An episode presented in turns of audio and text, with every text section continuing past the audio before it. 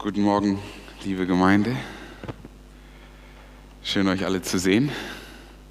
Auch alle Zuschauer über den Livestream oder die sich die Predigt zu einem anderen Zeitpunkt anschauen, möchte ich herzlich begrüßen. Ich fange direkt mit der Kindergeschichte an. Deswegen alle Kinder, die jetzt vielleicht zu Hause mitschauen, möchte ich jetzt einladen, zum Screen zu schauen. Wir haben auch zwei, wie ich richtig sehe, ja, zwei auch hier drin.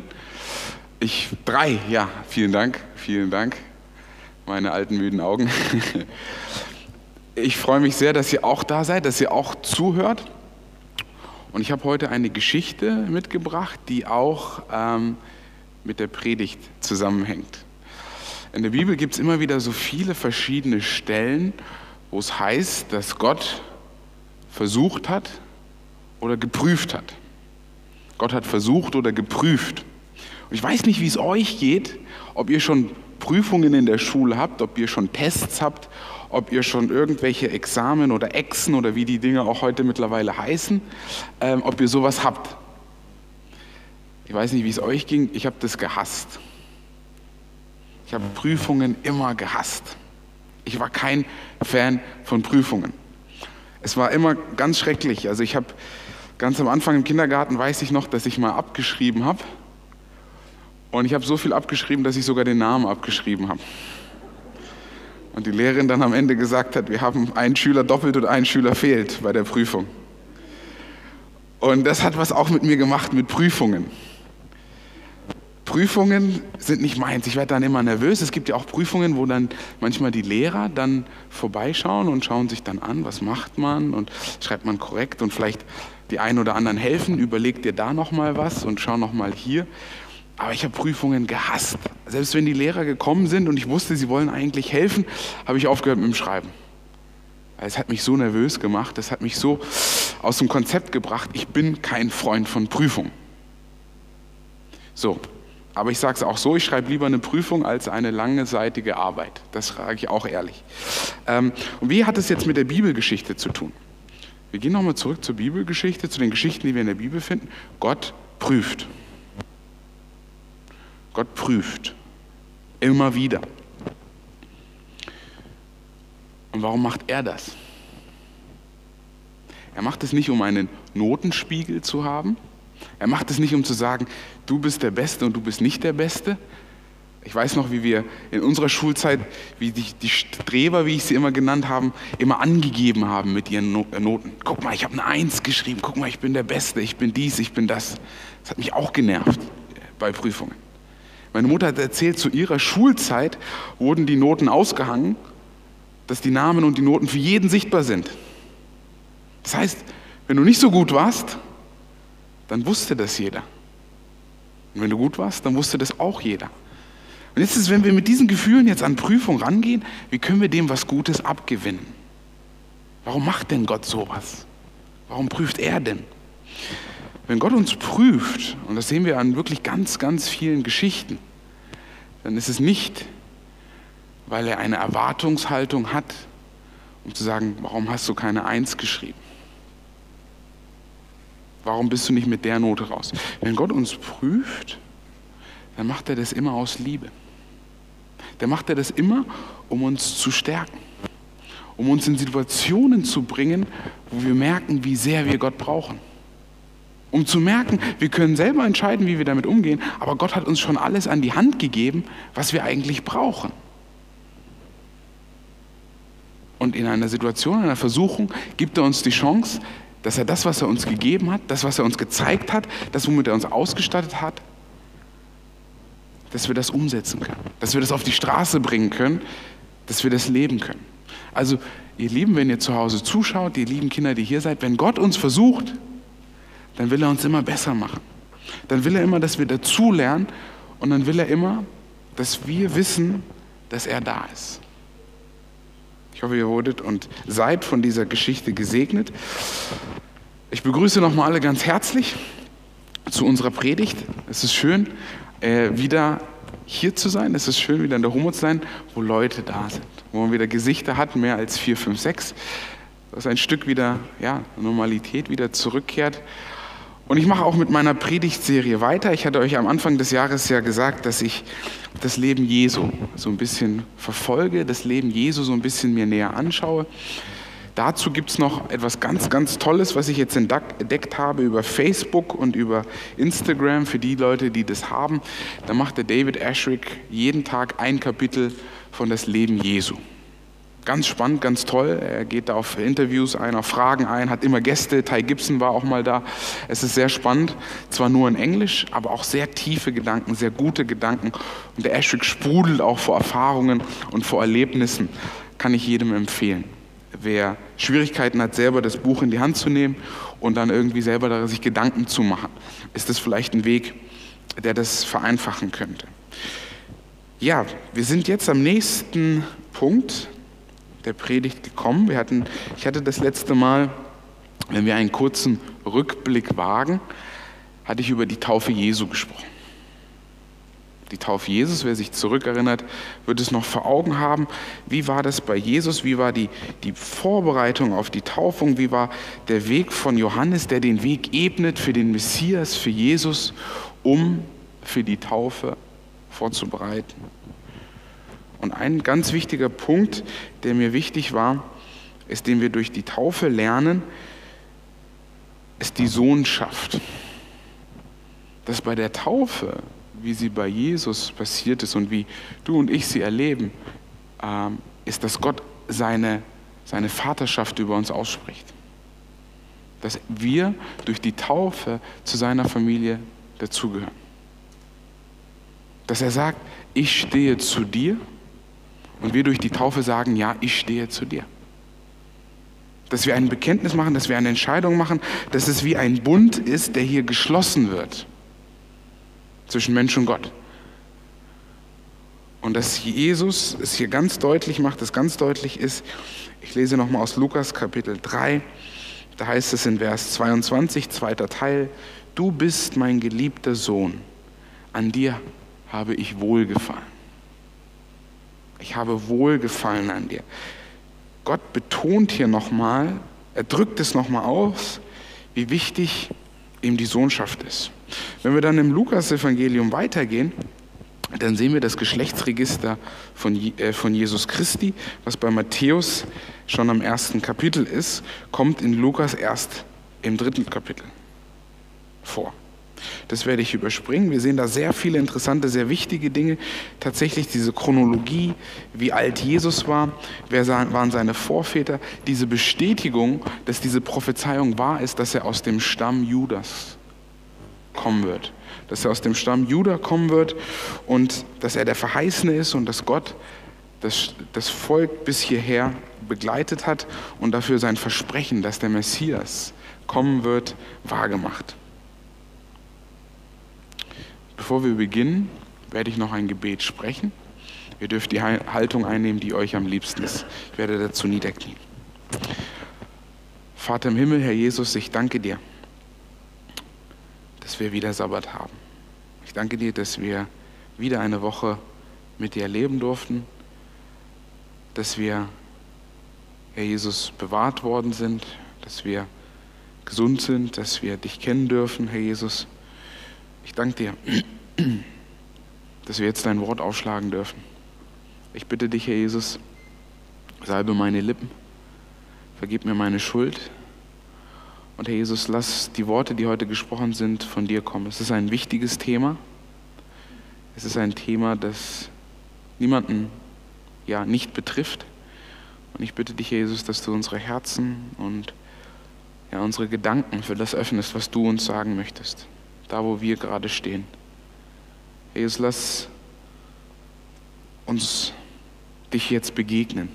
Lass uns dich jetzt erleben und erfahren und wissen, dass du nicht nur hier in diesem Saal bist, sondern bei jedem Einzelnen. Dass du Zeit geheiligt hast und nicht ein Ort oder ein Gebäude, sondern Zeit an diesem Sabbat. Dafür danken wir dir.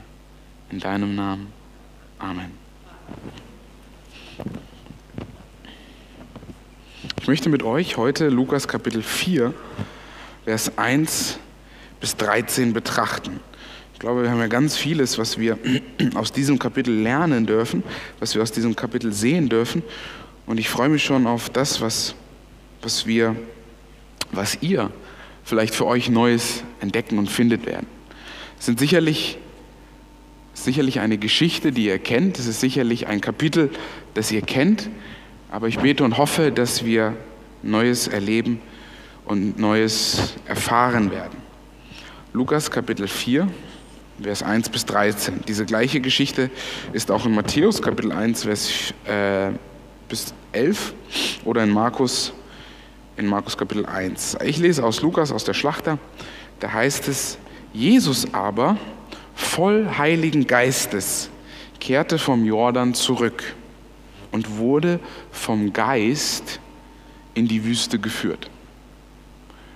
Nicht auf sein Eigengeheiß, nicht aus seiner Laune, nicht aus einer Stimmung, nicht auf des Befehles von Johannes, sondern durch den Geist wird er geführt in die Wüste. Und 40 Tage vom Teufel versucht. Und er aß nichts in jenen Tagen. Und zuletzt, als sie zu Ende gingen, war er hungrig. Es ist gut, dass wir das nochmal hören, weil nach 40 Tagen nichts essen, klar ist da jeder hungrig. Wir lesen weiter. Vers 3. Und der Teufel sprach zu ihm, wenn du Gottes Sohn bist, so sprich zu diesem Stein, dass er Brot werde. Und Jesus antwortete ihm und sprach, es steht geschrieben, der Mensch lebt nicht vom Brot allein, sondern von einem jeglichen Wort Gottes. Da führte der Teufel ihn auf einen hohen Berg und zeigte ihm alle Reiche der Welt in einem Augenblick. Und der Teufel sprach zu ihm, dir will ich alle diese Macht und ihre Herrlichkeit geben, denn sie ist mir übergeben und ich gebe sie, wem ich will. Wenn du nun vor mir anbetest, so soll alles dir gehören. Und Jesus antwortete ihm und sprach, weiche von mir, Satan, denn es steht geschrieben, du sollst den Herrn, deinen Gott anbeten und ihn alleine dienen. Und er führte ihn nach Jerusalem und stellte ihn auf die Zinne des Tempels und sprach zu ihm, wenn du der Sohn Gottes bist, so stürze dich von hier hinab. Denn es steht geschrieben, es wird seinen Engeln deinetweg Befehl geben, dass sie dich behüten. Und sie werden dich auf den Händen tragen, damit du deinen Fuß nicht an einen Stein stößt. Und Jesus antwortete und sprach zu ihm, es ist gesagt, du sollst den Herrn, deinen Gott, nicht versuchen. Und nachdem der Teufel alle Versuchungen vollendet hatte, wich er von ihm eine Zeit lang. Eine Wahnsinnsgeschichte. Eine Wahnsinnsgeschichte, die ich glaube, wir buchstäblich nehmen dürfen. In einer Zeit, wo der Teufel verharmlost wird, wo der Teufel als nicht reelles, existenzielles Wesen dargestellt wird. Wo er vielleicht verharmlost wird in Comics, äh, in Werbung, in verschiedenen Dingen. Sehen wir dass die Tatsache von Jesus genauso reell ist wie die Tatsache von dem Gegenspieler, von Satan. Wir sehen, dass hier ein Konflikt entbrannt, entbrennt, von dem sogar der Heilige Geist hinführt. Und wir beobachten einige ganz spannende Dinge, wie ich finde, in diesem Kapitel. Das erste, Satan kennt anscheinend die Bibel. Satan kennt Gottes Wort. Aber er tut was, was wir und ich leider auch schon gemacht haben. Er reißt gewisse Texte aus dem Kontext. Er reißt Texte aus dem Kontext und verfälscht sie und nutzt sie für was Schlechtes. Gottes Wort, das lebendig ist, das voll Macht ist, wird missbraucht, pervertiert. Das zeigt, dass das Wort Gottes, ja wie ein Schwert auch, wie es die Bibel selbst von sich spricht, auch missbraucht werden kann auch ein Schwert, das Schaden zufügen kann, das wehtun kann.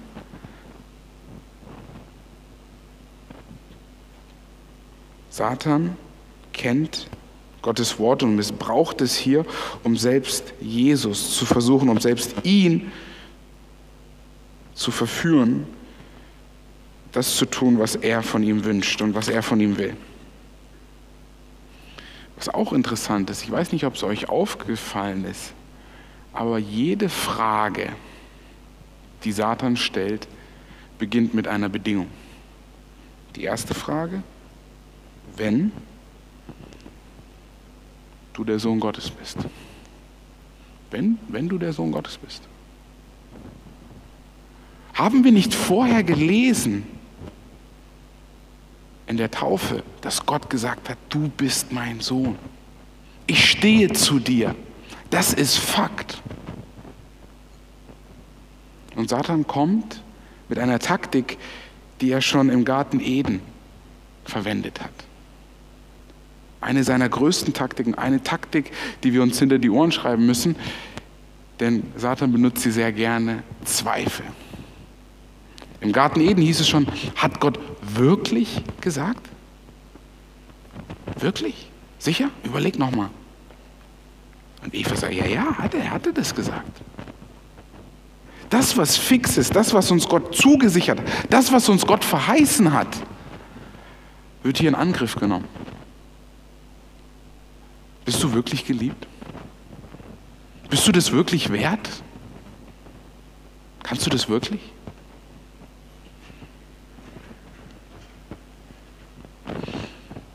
Wir sehen hier drei verschiedene Arten von Versuchungen, die Satan, die der Teufel, wie er hier heißt, anwendet, um Jesus, aber auch uns zu versuchen. Da bin ich nicht ausgeschlossen. Ich habe sie in drei aufgeteilt. Die ersten die Begierden des Fleisches, das Fleischliche.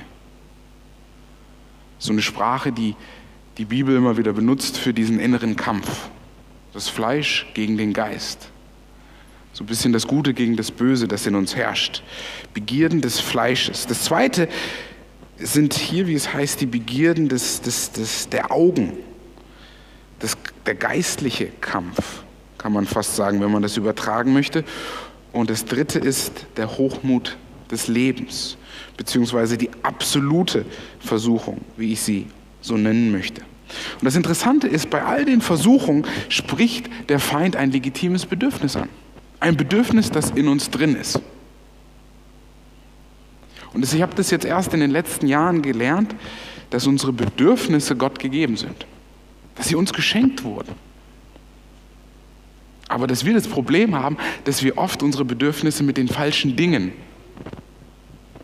versuchen zu befriedigen. Dass der Satan sagt, ich weiß, was du für Bedürfnisse hast.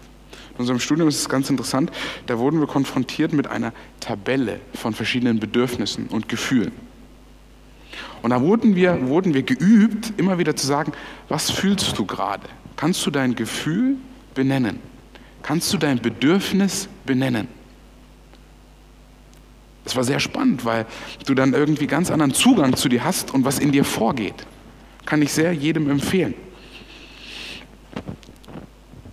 Jeder dieser Versuchungen begründen auf ein legitimes Bedürfnis. Das erste würde ich sagen, ist ganz natürlich, wir haben Hunger. Wir müssen essen. Wir müssen trinken. Wir müssen aufs Klo. So sind wir gebaut, so funktionieren wir. Wir genießen auch gerne. Dinge sind schön anzusehen, Dinge, die auch gut schmecken, haben wir gerne. Aber das Problem ist nicht der Hunger oder der Durst. Das Zweite, was ich glaube, was Satan hier versucht zu machen, ist das Gefühl von Besitz. Das, was ich besitze, das, was ich habe, das, was mir gehört oder das, was mir gehören könnte. Und das Dritte ist Macht. Wir haben tatsächlich in uns das Bedürfnis, Macht zu haben. Also Einfluss, gehört zu werden, gesehen zu werden, dass unser Wort was wert ist, dass wir gehört auch werden und dass das auch ein, ein Impact, einen, einen Unterschied macht. Was interessant ist, ist, dass wir in Johannes fast eine 1 zu 1 Übertragung finden von dem, was wir hier vorfinden. Ich lade euch ein, mit mir in 1. Johannes Kapitel 2 zu gehen. 1. Johannes Kapitel 2, da sehen wir eine fast 1 zu 1 Kopie von dem, was hier passiert. Und hier spricht auch der Johannes in 1. Johannes Kapitel 2 von der Warnung vor der Liebe zur Welt. Und wir sehen auch hier, dass hier drei Aspekte angeschrieben sind, die genau aus dieser Geschichte genommen werden könnten. In Johannes, 1. Johannesbrief, Kapitel 2, Vers 16 und 17. 1. Johannes, Kapitel 2, Vers 16 und 17. Da heißt es, denn alles, was in der Welt ist, die Fleischeslust, die Augenslust und der Hochmut des Lebens, sind genau die drei Versuchungen, die über Jesus hervorkamen. Die Fleischeslust, die Augenlust und der Hochmut des Lebens ist nicht von dem Vater, sondern von der Welt. Und die Welt vergeht und ihre Lust. Wer aber den Willen Gottes tut, der bleibt in Ewigkeit. Auch hier wieder die drei Ebenen, das fleischliche Essen, Brot, Leib, Ehre in der Welt, wie werde ich angesehen, wie sehe ich die anderen Dinge, was gefällt mir, gefalle ich anderen und zuletzt, welche Macht habe ich, welche Rolle spiele ich. Das Begehren ist auch von uns ein Stück weit gegeben. Eine Sehnsucht nach Dingen zu haben. Aber nicht das Begehren, wo wir andere neiden, sondern dass wir unsere Bedürfnisse erfüllen. Auch das dürfen wir nicht als jetzt was ähm, grundsätzlich Schlechtes machen, sondern die Frage ist auch hier, wie erfüllen wir unsere Bedürfnisse. Ich möchte jetzt ein bisschen auf diese drei Arten der Versuchung eingehen. Ich möchte gucken, was hat sich Satan gedacht, wo steckt das vielleicht in unserem Leben, wo wird das reell, wo wird das sichtbar, wo wird das auch zu einem meiner persönlichen Fragen oder persönlichen, ähm, in meinem Leben persönlich. Ich möchte jetzt drei Arten der Versuchung euch aufzeigen. Dann möchte ich drei Taktiken, die der Versucher ausübt, euch zeigen. Und dann möchte ich zu dritt auch noch sagen, was sind die drei Antworten, die man auf die Versuchung gibt. Was sind die drei Antworten, die Jesus auf diese Versuchung gibt? Die erste, wie wir gesagt haben, ist fleischlich, das heißt Hunger. Ähm, alles, was in und über unsere körperlichen Bedürfnisse geht. Und das, was schockierend ist, ist, dass Satan ja viel Erfahrung hat, wie er Menschen versuchen kann. Er weiß, wie wir funktionieren, er weiß, was in uns vorgeht. Wir dürfen aber beruhigt sein, dass er unsere Gedanken nicht lesen kann. Das habe ich neulich gesagt und es war für ganz viele neu. Satan kann unsere Gedanken nicht lesen. Er kann sie nicht lesen. Bestes Beispiel ist die Geschichte von Hiob. Denn auch da versucht Satan zu sagen, ja, er macht all dies des und des und deswegen. Gott sagt, nein, ich sehe sein Herz, ich kenne seine Motive, ich weiß, warum er das macht, was er macht. Könnte Gott, er könnte Satan nun Gedanken lesen, dann würde er das auch wissen. Er würde auch wissen, was im Herzen, was im Gedanken vorgeht. Das kann er aber nicht. Er sieht nur das Äußere. Und daher hat er aber auch trotzdem Erfahrung, wie der Mensch tickt und wie er funktioniert und weiß, was die Bedürfnisse sind und weiß, wie er sie manipulieren kann, wie er sie tricksen kann und weiß auch das, was Jesus im Garten Gethsemane gesagt hat, das Fleisch ist schwach, aber der Geist ist willig.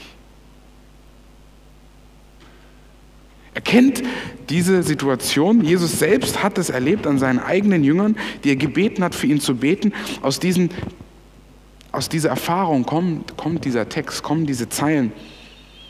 Der Geist ist willig, aber das Fleisch ist schwach. Der Geist ist willig, aber das Fleisch ist schwach. Das zeigt diesen großen Kampf in uns.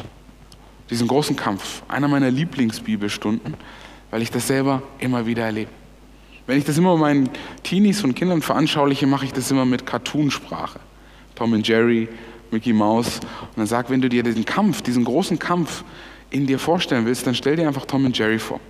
Du weißt, wenn die sich ärgern und wenn die sich jagen, dann haut vielleicht der Tom den Jerry einen drüber und dann hat der Sternchen und dann überlegt er, was mache ich als nächstes. Und dann kommt Blob und Blob zwei Figuren. Engelchen und Teufelchen. Er sagt, hört er den einen, hört er den anderen und dann muss er entscheiden, was mache ich jetzt? Und das ist bei uns oft genauso. Dass wir in schwierigen Situationen oder in Konfliktsituationen oft mehrere Sprachen haben, mehrere Stimmen haben, die uns versuchen zu beeinflussen. Und die Bibel beschreibt diesen Kampf. Sie hat auch einen Namen. Das ist der Kampf Fleisch gegen Geist, der in uns herrscht, der in uns tobt. Wir finden da ganz Spannendes in Römer. Ich möchte mal mit euch in Römer, Römer 6, Römer 7, Römer 8, sind alles äh, Beispiele, wie dieser Kampf dargestellt wird. Ich möchte jetzt gar nicht auf den großen Kampf so eingehen, sondern ich möchte einen Text, der so wichtig ist, mit dieser ähm, Herausführung von Jesus mit euch kurz mal betrachten. Römer, Kapitel 8.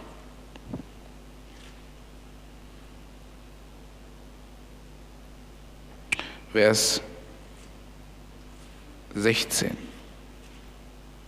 fangen bei 15 an. Wir fangen bei 14 an. 14 bis 17, Verzeihung. 14 bis 17, Römer 14 bis 17. Auch da finden wir, als ob das eins zu eins eine Schablone ist für die Versuchung bei Jesus. Da heißt es, denn alle, die durch den Geist Gottes geleitet werden, die sind die Söhne Gottes. Hier nochmal ein Autogramm von Gott, dass es heißt, Gott sagt, Jesus, du bist mein geliebter Sohn.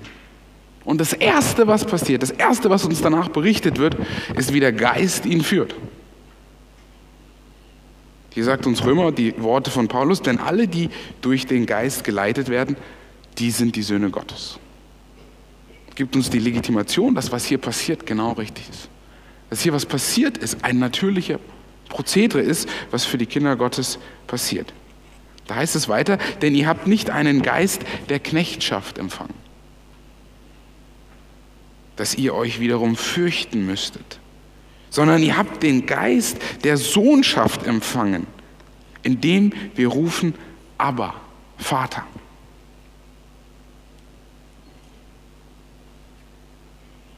Der Geist selbst gibt Zeugnis zusammen mit unserem Geist, dass wir Gottes Kinder sind. Wenn wir aber Kinder sind, so sind wir auch Erben, nämlich Erben Gottes und Miterben des Christus, wenn wir wirklich mit ihm leiden, damit wir auch mit ihm verherrlicht werden. Dieser Text ist wie für diese Geschichte geschrieben. Die Parallelen, die wir in diesem Text finden zu der Geschichte hier, sind unglaublich. Wir haben es ja am Anfang angesprochen, der Geist leitet. Das ist ein Zeichen, dass ihr Söhne Gottes seid oder Kinder Gottes. Wir haben keinen, Knecht der, keinen Geist der Knechtschaft. Nicht ein Geist, der uns versklavt, der uns festhält, der uns nicht ausbrechen lässt, wo wir Angst haben müssten, da wo der Geist uns hinführt, da wo es mit dem Geist hingeht. Denn wir haben den Geist der Sohnschaft. Wir haben einen Vater, der im Himmel ist, der uns führt und der uns leitet. Der Geist selbst gibt Zeugnis zusammen mit unserem Geist, dass wir Gottes Kinder sind. Und dann spricht er das Leid an. Prüfungen und Versuchungen sind nicht immer leicht. Und wir gehen alle durch Versuchungen und durch schwere Zeiten in diesem Leben. Aber wir sind nicht allein. Manchmal sind wir sogar in diese Situation hineingeführt, um mit Christus zu leiden. Um mit Christus zu leiden.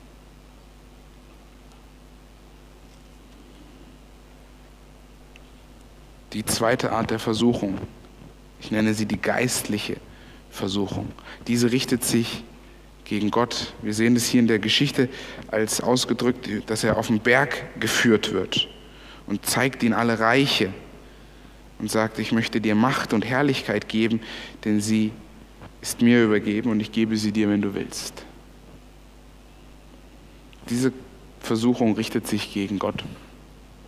Diese Versuchung richtet sich gegen die Zeit, die wir im Gebet haben, die Zeit, die wir in der Andacht haben, die Zeit, die wir ja vielleicht auch in Gottesdienst gehen, eine geistliche ein geistlicher Angriff, ein geistlicher Übermut, den, der hier Jesus präsentiert wird, den wir heute so übersetzen können, dass es das ist, dass wir unter geistlichen Angriff stehen. Der dritte Punkt habe ich die, die dritte Versuchung habe ich die absolute Versuchung genannt, weil sie das, was davor ist, nochmal zusammenfasst, weil sie das nochmal auf einen Höhepunkt bringt und dass es hier ganz klar ein Höhepunkt ist.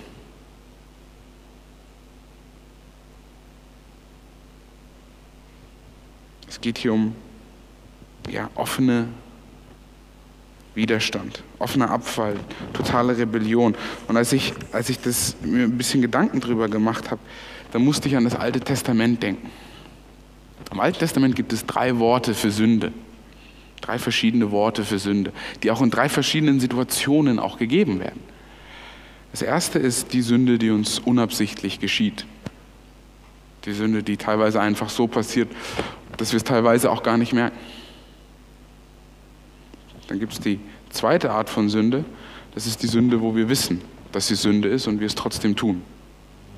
Wo uns das bewusst ist. Und die dritte Wort für Sünde ist übersetzt die Sünde mit erhobener Hand. Das ist die rebellische Sünde.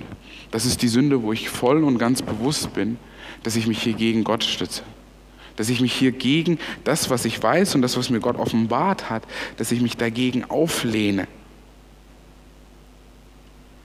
Und das ist, was Jesus hier, äh, was, was Satan hier aus Jesus versucht rauszukitzeln, was er versucht aus ihm herauszuholen. Hier einen Pakt mit dem Teufel zu machen. Ich erinnere mich an Goethes Faust, was wir alle wehleidig in der Schule durchnehmen mussten. Auch da macht Faust einen Pakt mit dem Teufel. Auch hier wird gespiegelt, wie viel von Goethes Leben steckt in diesem in dieser Geschichte drin? Wie viel von Goethes eigenem Weg steckt in dieser Geschichte drin? Was sind die drei Taktiken des Versuchers? Das erste, er kämpft ganz klar gegen die Sohnschaft, gegen die Sohnschaft Jesus. Wir hatten es besprochen, er macht es durch Zweifel. Er macht es durch Zweifel. Das, was sicher ist, das, was in Stein zementiert ist, stellt er in Zweifel. Gibt es Corona überhaupt? Hast du schon mal jemanden gesehen, der Corona hat? Banales Beispiel, Beispiel aus unserer Zeit. Zweifel. Immer wieder die Dinge in Frage stellen. Aber hier auch die Identität von Jesus in Frage stellen. Das ist in unserer Kirchengeschichte schon ganz, ganz früh passiert, auch da, wo die junge Kirche, die Apostel rausgegangen sind und die Kirche geschafft haben, auch da wurde schon gezweifelt, wie ist Jesus? Ist er der Sohn Gottes? Mache das jetzt wieder auf eine geschichtliche Ebene. Wir finden das heute auch noch in ganz vielen anderen Religionsgemeinschaften, die Zeugen Jehovas, die auch sagen, dass Jesus ein geschaffenes Wesen ist. Aufrichtige, auch bestimmt ganz viele treue Leute dabei, die aber Jesus nicht in die Dreieinigkeit sehen. Der Islam keiner würde was über Jesus sagen. Er ist Prophet. Aber dass er der Sohn Gottes ist, wird dort geleugnet. Im Sinne von, dass er zur Dreieinigkeit gehört. Diese Sachen werden immer wieder in Frage gestellt. Zweite Taktiken des Versuchers sind der Kampf gegen das Wort der Kampf gegen das Wort. Und das sehen wir auch da wieder bei der Versuchung von Adam und Eva. Hat Gott wirklich gesagt. Das haben wir heute genauso, liebe Geschwister, dass wir die Bibel in die Hand nehmen und sagen, sowas würde Gott niemals schreiben. Dieser Textabschnitt, sowas würde Gott niemals machen.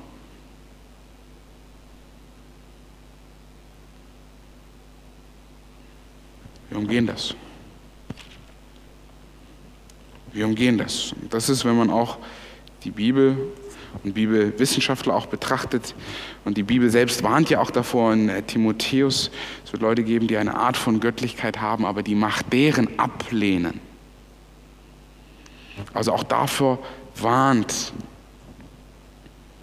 die Bibel, eine Taktik des Versuchers, durch Lüge, durch all diese verschiedenen Dinge, das zu tun.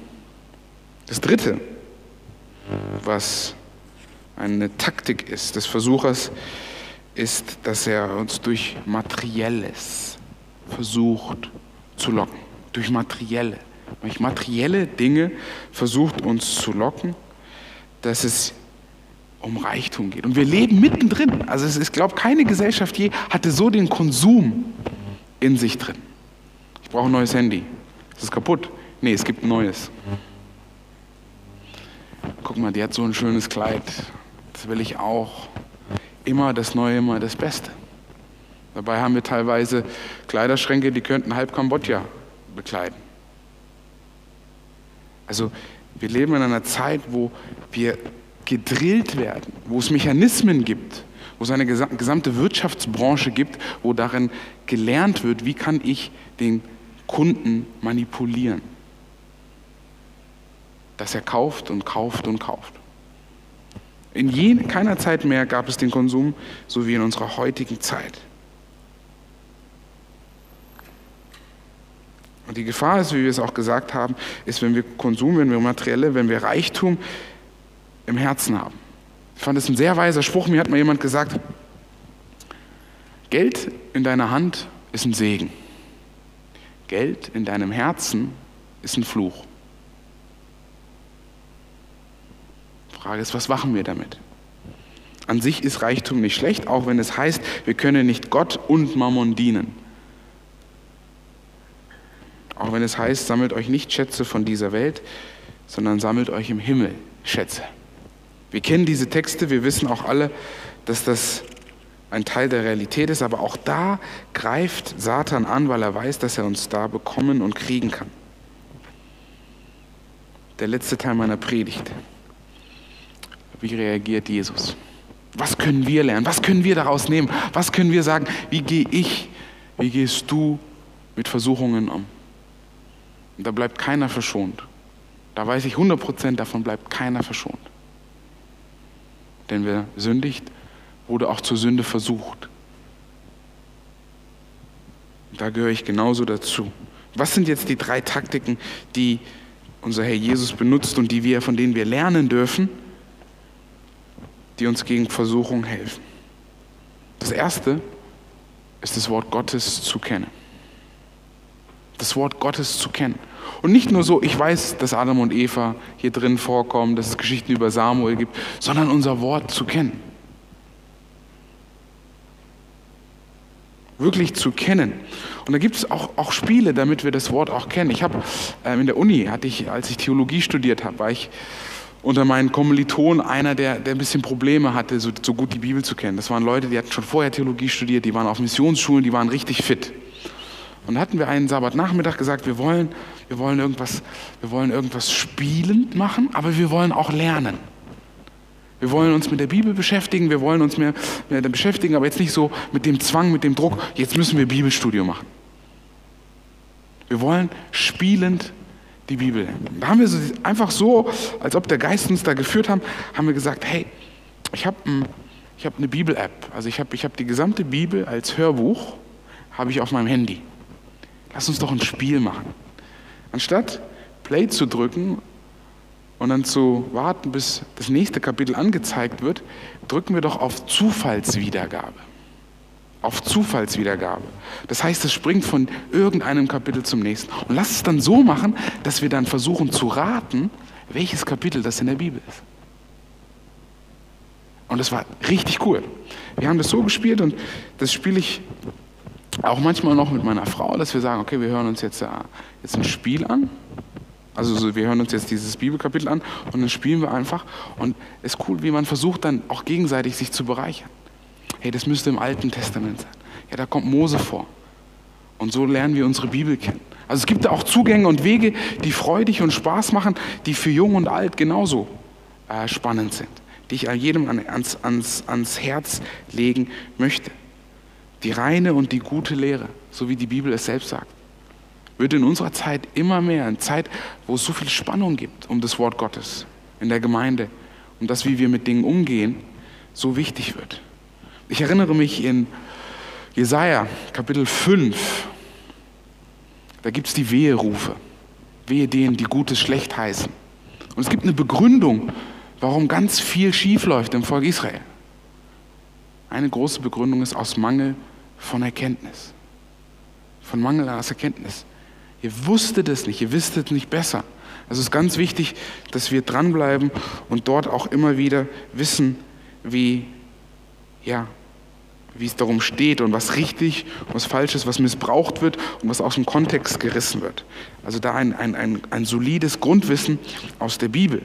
Aber nicht nur das als Grundwissen, sondern auch das Wort als Stärkung zu erfahren.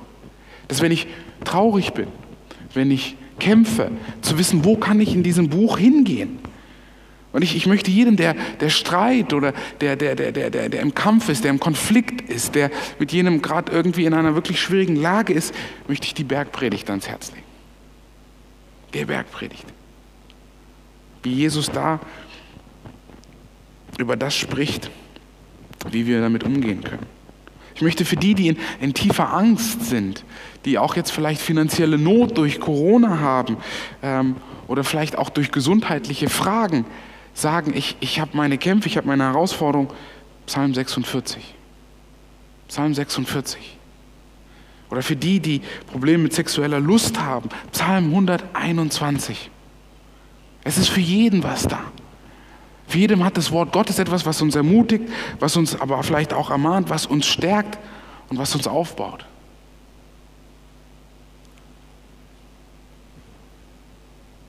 Das Wort Gottes zu kennen als ein Tröster und ein Freund. Punkt Nummer zwei, die Antworten des Versuchten ist die Demut vor Gott. Die Demut vor Gott. Demut in diesem Hinsicht ist das Gegenteil von Hochmut. Und das ist das, was Hiob bewiesen hat. Unglaublich Geschichte von Hiob. Hiob zeigt es so. Er wird niedergeprügelt, das Leben ist schwer und hart. Rechts und links kommen alle Angriffe, selbst von seinen Freunden, die ihm sagen, du hast das und das falsch gemacht, du hast dies und dies falsch gemacht. Der zwar sagt, ich würde, ich, es wäre besser, ich wäre nie geboren, der aber nie Gott anklagt. Was passiert als nächstes? Gott kommt zu ihm und fragt ihn, wo warst du, als ich die Meere geschaffen habe? Wo warst du, als ich das und das gemacht habe? Wo warst du? Und er kann nur mit Demut antworten, und sagen, du bist Schöpfer, du bist König, du bist gerecht.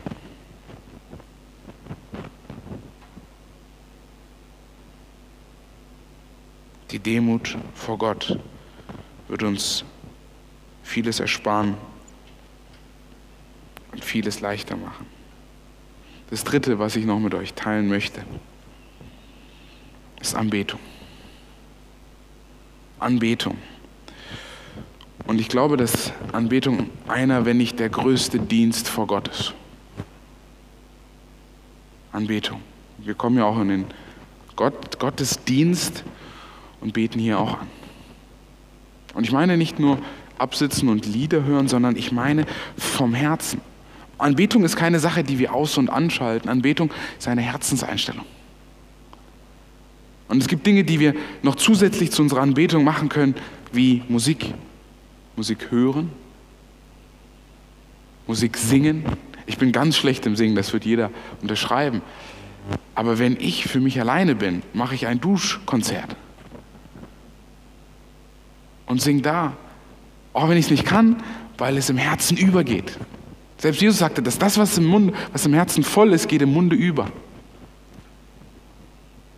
Und ich weiß, dass wir vielleicht in, in diesem Kulturkreis uns ein bisschen damit schwer tun, aber ich möchte euch ermutigen, ich möchte euch einladen, dass mal ein paar Verse aus den Lippen kommen, dass ihr für euch singt, dass ihr euch freut, nämlich das, was im Herzen über ist, dass das im Munde übergeht. Singen, loben, preisen. Ich weiß, das ist eine Sache, die die Jugend liebt und die sie gerne macht und auf die wie es uns jetzt sehr schwer fällt, auch zu verzichten. Es gibt den schönen Spruch, nicht danken macht wanken und loben zieht nach oben. Nicht danken macht wanken und loben zieht nach oben. Ihr kennt alle die vielen, vielen Geschichten in der Bibel, wo das Lob einen emporhoben hat. Das Lob einen vielleicht aus einer schweren Situation gebracht hat. Ich kann aus meinem eigenen Leben zeugen, dass es genauso war. In den größten Krisen bin ich zu Gott gegangen. In den größten Herausforderungen musste ich zu Gott gehen. Liebe Geschwister, es gibt verschiedene Antworten auf Versuchungen, verschiedene Umgänge. Wir können auch beten. Was interessant ist, dass Ellen White schreibt, das sagt, in der größten Versuchung sind viele Gebete nutzlos, sondern das, was wirklich hilft, ist Singen, weil es den Geist der Versuchung vertreibt und den Geist Gottes einlädt. Liebe Geschwister, wir haben so viel, was uns Gott gegeben hat, um gegen die Versuchung Widerstand leisten zu können. Wir haben so viel, was wir aus seinem Wort lernen dürfen.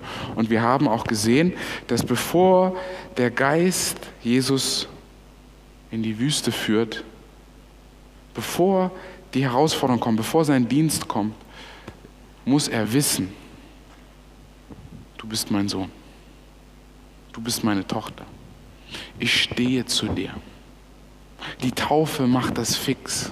Die Taufe ist das Zeichen, dass wir zueinander gehören.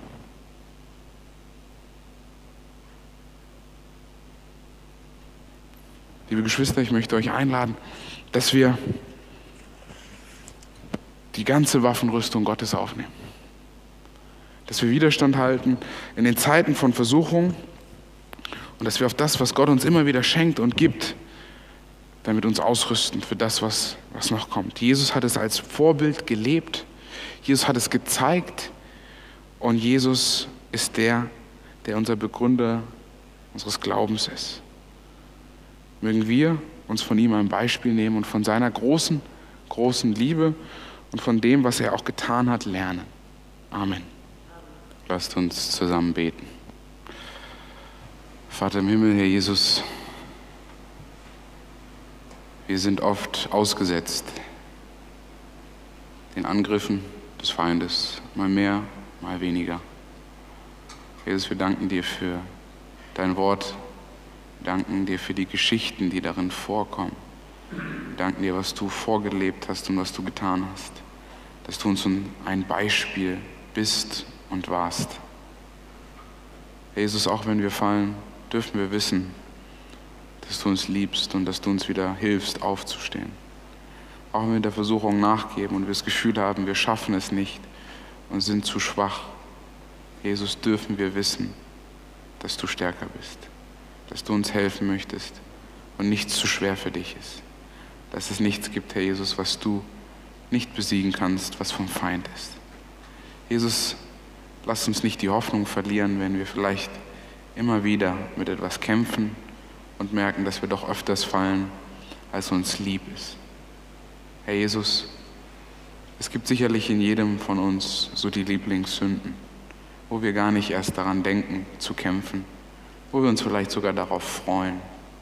Jesus, hilf uns durch deine Liebe, durch dein Herz, durch deine Augen, die Dinge zu sehen und zu verstehen, dass das, was du Sünde deklarierst, nicht gut für uns ist. Jesus, lass uns da auch dir vertrauen und auch in dir wachsen. Lass uns als Geschwister uns auch da gegenseitig ermutigen und stärken. Lass uns da als Gemeindefamilie aufeinander schauen und darin wachsen. Lass uns ein Vorbild sein für unsere Familien, für unsere Nachbarn, für unsere Welt, in der wir leben. Herr Jesus, danke, dass wir auf dich setzen dürfen, dass wir auf dich vertrauen dürfen und dass du es schon im Garten von Eden verheißen hast, du wirst Feindschaft setzen zwischen der Sünde, zwischen dem Feind, zwischen dem Bösen. Hilf uns immer wieder, jeden Tag aufs Neue, die Versuchungen des Feindes zu widerstehen, mit den Waffen, die du uns gegeben hast. Danke dir dafür, Herr Jesus, in deinem Namen. Amen. Der Herr segne euch und behüte euch.